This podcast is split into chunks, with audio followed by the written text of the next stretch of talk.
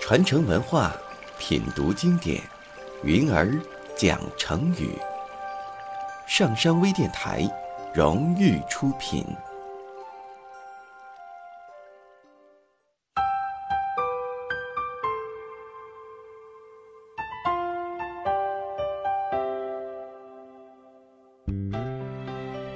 嗨，大家好，我是云儿，又到了给大家讲故事的时间了。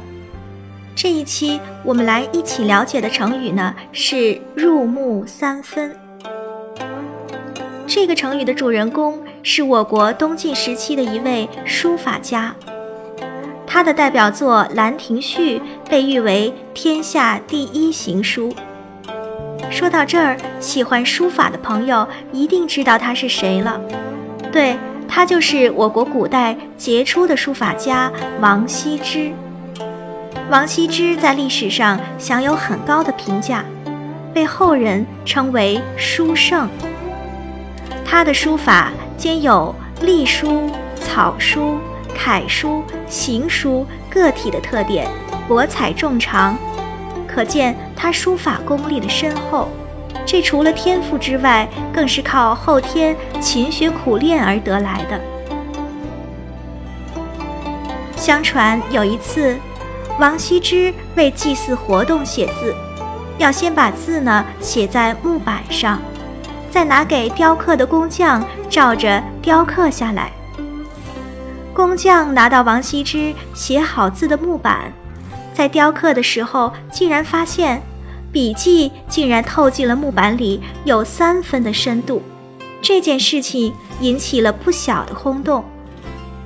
虽然这个故事有那么一点夸张，已经无从考证它的真实性了，但是我们可见人们对这位书圣的赞誉，赞美他笔力雄厚，已经到了炉火纯青的地步。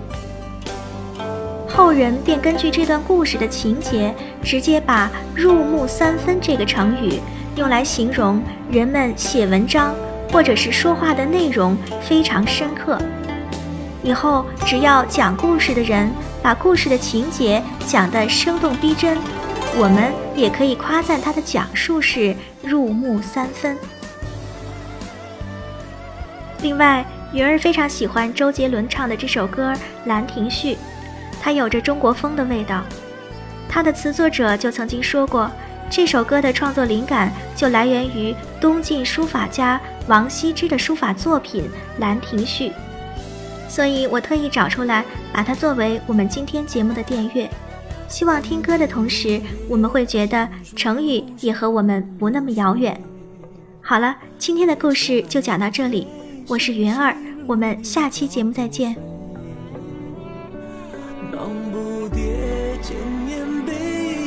却难做你的美，真迹却真心能给谁？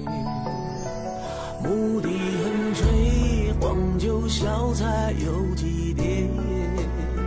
夕阳余晖，入你的手，却似醉。